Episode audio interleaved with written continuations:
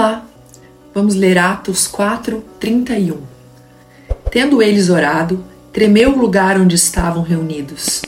Todos ficaram cheios do Espírito Santo e com intrepidez anunciavam a palavra de Deus. Naquele momento que querem nos calar, porque a verdade expõe a mentira, e querem nos perseguir, porque os que andam pela carne sempre perseguiram os que andam no espírito, ore. Quando fizer, derrame sua alma e rasgue seu coração. O Senhor fará tudo tremer, e as coisas que são da carne, pois são abaláveis, não permanecerão.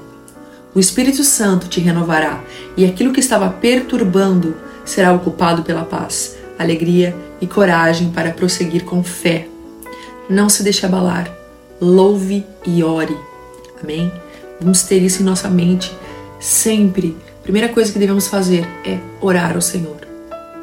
Nós temos a tendência de falar com pessoas, pedir ajuda para as pessoas, falar com o nosso cônjuge, falar com nossos filhos, com amigos, etc.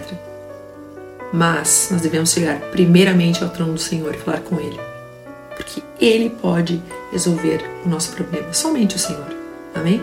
Então, louve, adore e ore ao Senhor mais e mais. Em nome de Jesus, Deus te abençoe.